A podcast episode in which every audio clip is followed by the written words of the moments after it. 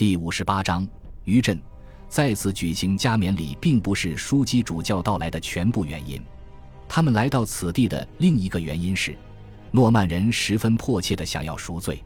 即使是按照十一世纪的标准来衡量，国王及他的士兵也应该为如此庞大的伤亡承担责任。事实上，一零六九至一零七零年，国王所面临的反对不仅仅是基于物质上的匮乏。而且还基于道德上的谴责，在奥德里克·维塔利斯的记述中，至少有一个诺曼人在此时返乡，并拒绝再参与任何与征服相关的事情。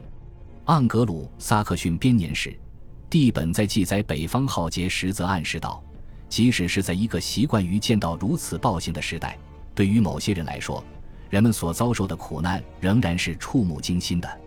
威廉敏锐地意识到了这一批叛声音的存在，并感到有传播它的必要。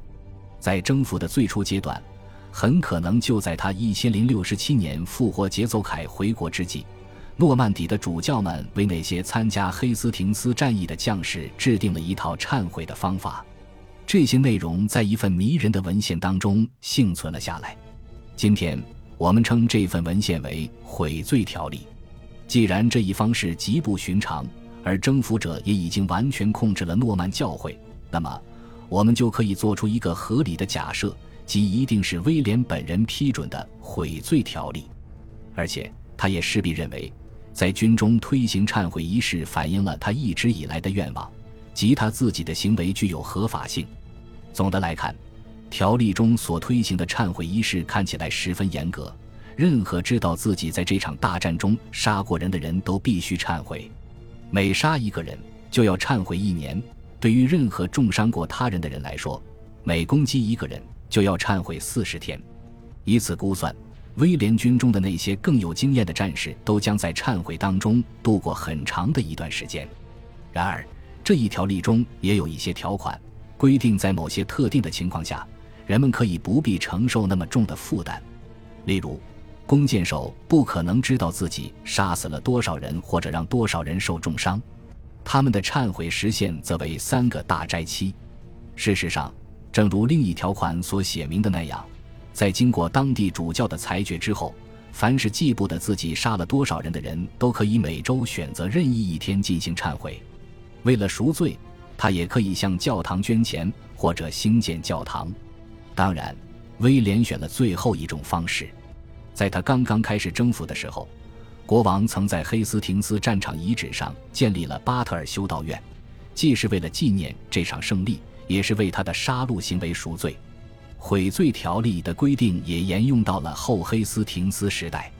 悔罪条例承认，威廉军中的战士可能会在寻找粮食的过程中遭遇抵抗，但对于那些在劫掠行动中进行杀戮的人，悔罪条例。制定了更为严格的赎罪方式，加冕典礼成了一个分界点。任何在此之后进行的杀戮行为都会被当作一般的杀人行为，是出于本人的意愿的，因此必须接受通常的惩罚。但是，这一条例仍然存在例外。如果他们所杀死的人正试图武装反抗国王，那么即便是在加冕礼之后，这些杀人的人仍然适用与加冕礼之前的那种特殊的忏悔方式。当然。这就意味着，虽然悔罪条例可能是在黑斯廷斯战役之后的几个月起草的，但它仍对接下来几年的暴力事件有效。此条例仅存在于英格兰方面的史料当中，而且这些史料均与一千零七十年教宗使团的来访相关。这一事实表明，这一条例得到了确认，或者被重新颁发了。毫无疑问，这一次也是基于国王的特殊命令。然而，使团造访的最主要原因既不是将威廉的王权合法化，也不是赎罪，而是推行改革。奥德里克·维塔利斯写道：“当他们发现缺失宗教层级和纪律的地区非常需要改革的时候，他们就开始参与全国的各种事务。为了保证教宗对诺曼征服的支持，威廉提出了各种论点，其中的一个主要论点是。”英格兰教会处于涣散的状态当中，所以教宗使团的插手不足为奇。在某种意义上，它只不过是早就应该颁布的一项政策，只是被多年的叛乱耽误了。与此同时，叛乱本身也对改革的本质产生了影响。在统治之初，征服者曾承诺，他将保留现有的法律和习俗，并承认大多数臣民的领土和头衔。但如果说威廉在1068至1070年学到了什么的话，那就是绝不能轻易相信英格兰人。威廉一次又一次地原谅某些人，然而一旦他离开，这些人就会伺机造反。对于平信徒而言，威廉可以采取强硬的路线，他可以没收他们的财产，这样一来，他们就失去了在社会中的立足之地。但是，要处置神职人员就没那么简单了。最桀骜不驯的神职人员早已不在其位，他们或者已经战死沙场。或者已经流亡异国，在经过简易审判之后，此外的少数人似乎也已伏法。最为著名的例子是前任达勒姆主教埃塞尔里克。一零六九年夏季，他与他的兄弟现任达勒姆主教的埃塞尔温被分别逮捕，并被判有罪，原因是他们可能支持过北方的叛乱者。但是，无论这些高级神职人员犯下了多少罪行，或者多么不值得信任，国王都不能随意罢免或替换他们。但是教宗使团可以。在复活节之后不久，一次特别的宗教会议在温切斯特召开了。在这场会议上，英格兰教廷的改革开始了。他们的第一个举措就是罢免大主教斯蒂甘德。当然，从诸多方面来看，斯蒂甘德早就应该被解职了。毕竟。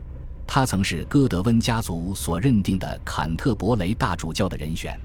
一零五十二年，在前任坎特伯雷大主教瑞米耶日的罗贝尔逃走以后，斯蒂甘德就以非常规的方式上任了。而在温切斯特的审理过程中，他的上任方式也成了他的罪责。另一个对他的核心指控在于身兼多职，即使斯蒂甘德已升任坎特伯雷大主教。他仍继续在温切斯特担任主教。既然基于这些理由，他已经受到了教宗的绝罚，那么教宗使团罢免他也并不令人奇怪。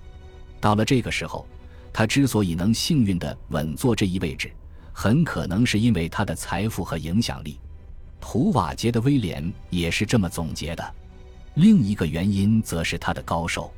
既然他是从一千零二十年开始担任牧师的，那么到了一千零六十六年。他可能很快就会死去，没法再继续担任神职人员了。然而，到了一千零七十年，威廉显然已经厌倦了等待，他也终于不再假意尊重英格兰人的情绪了。这位大主教令人难堪，因此他必须离开。但是斯蒂甘德远非唯一的受害者，要么是在温切斯特的同一次会议上，要么就是在几周后在温莎的第二次教会会议期间。另外三位英格兰主教也被人用类似的方式剥夺了教职。在利奇菲尔德主教利奥福温的案件中，我们知道，人们指控他在肉体上荒淫无度，这是因为这位主教有一个妻子和一些孩子。另一宗类似的案例可能是东盎格利亚的埃特尔迈尔，因为他也是个已婚男人。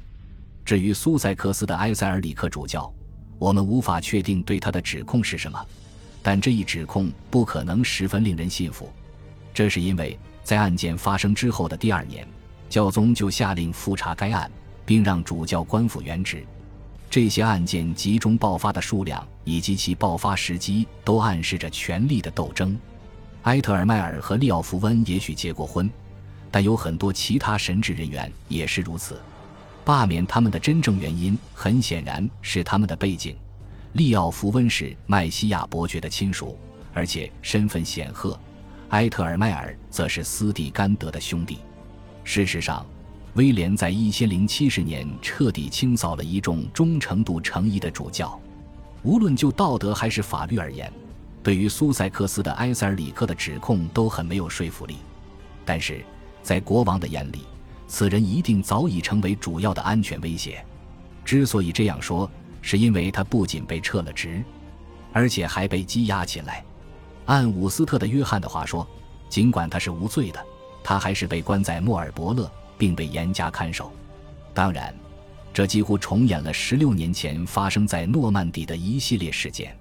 当时，大主教鲁昂的莫热在一次叛乱的初期遭到免职，因为他被怀疑与一次叛乱的敌人有所勾结。在那个案子里，威廉同样谨慎地遵守了程序。这位受到指控的人被一个由教宗使节所主导的议事会定了罪，原因是所谓的道德缺陷。实际上，哪怕是对征服者的早期活动有过一丁点的关注，在一千零七十年教宗使团到来的时候，英格兰的主教们就能嗅到危险的气息。这是因为负责诉讼程序的主教不是别人，正是西安的埃尔芒·弗雷德。此前。此人一手造成了莫热的倒台。感谢您的收听，喜欢别忘了订阅加关注，主页有更多精彩内容。